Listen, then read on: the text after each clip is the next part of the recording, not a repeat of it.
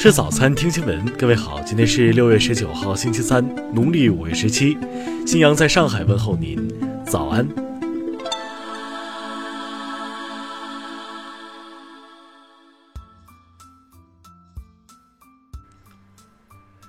首先来关注头条消息：中国孕妇在泰国坠落三十四米高崖，遭丈夫毒手不敢指控。当地时间六月九号。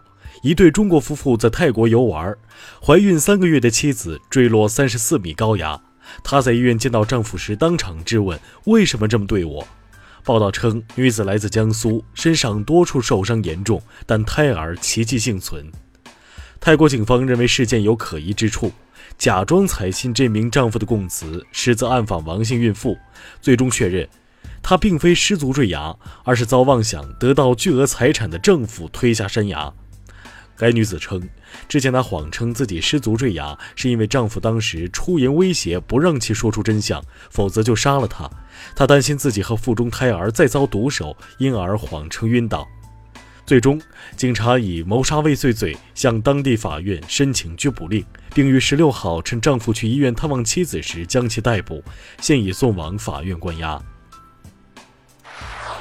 听新闻早餐知天下大事。经国务院批准同意，中国铁路总公司改制成立中国国家铁路集团有限公司，十八号在北京挂牌。海关总署日前发布通报，要求加大对加拿大舒华猪肉莱克多巴胺的抽检力度，发现问题的一律做退运或销毁处理。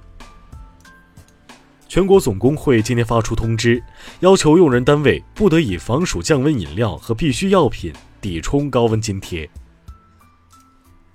教育部近日印发文件，要求按一人负责五所幼儿园的标准配备责任督学，责任督学履行监督指导幼儿园安全管理、规范办园、师德师风建设等情况。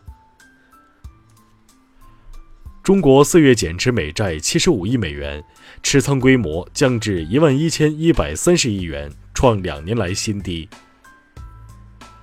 一到五月。一百六十八个重点城市中，临汾、石家庄、邢台市等二十一个城市空气质量相对较差；海口、拉萨、深圳市等二十一个城市空气质量相对较好。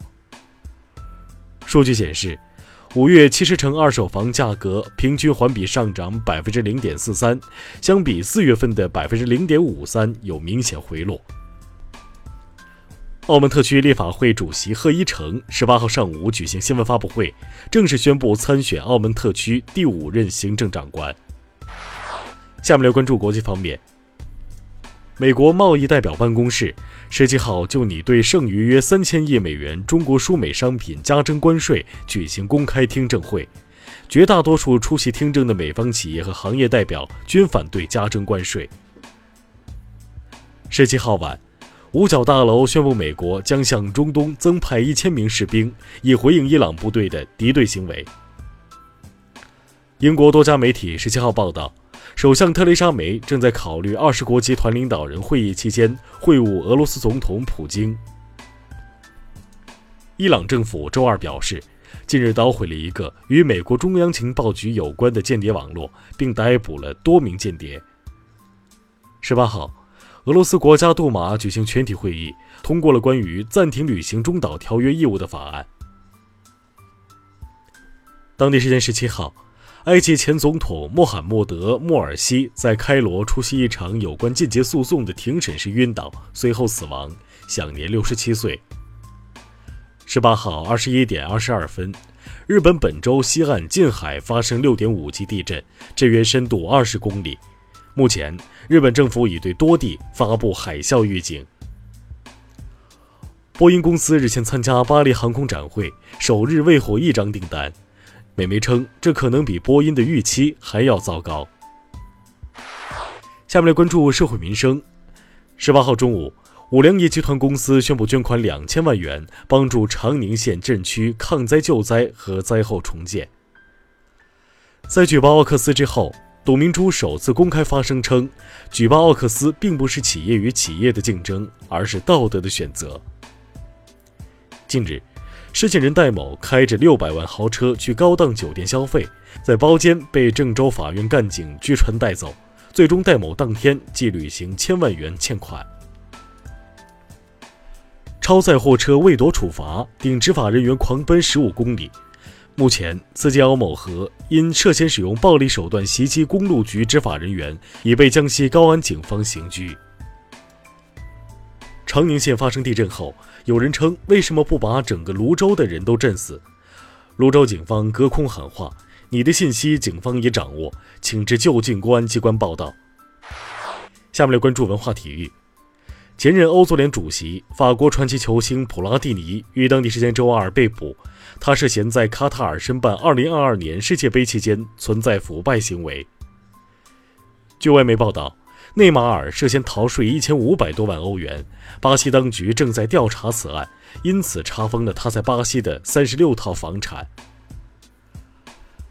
2019世界集邮展览近日在武汉落幕。国际集邮联合会宣布，2020世界集邮展将在英国伦敦举行，并举行了会旗交接仪式。近日，专家在稷山县化峪镇佛峪口村北山发现了一处石头建筑群，初步确认为南北朝时期战争的产物。以上就是今天新闻早餐的全部内容，请微信搜索 xwzc 零二幺，也就是新闻早餐拼音首字母再加数字零二幺。如果您觉得节目不错，请在下方拇指处为我们点赞。一日之计在于晨，新闻早餐不能少，咱们明天不见不散。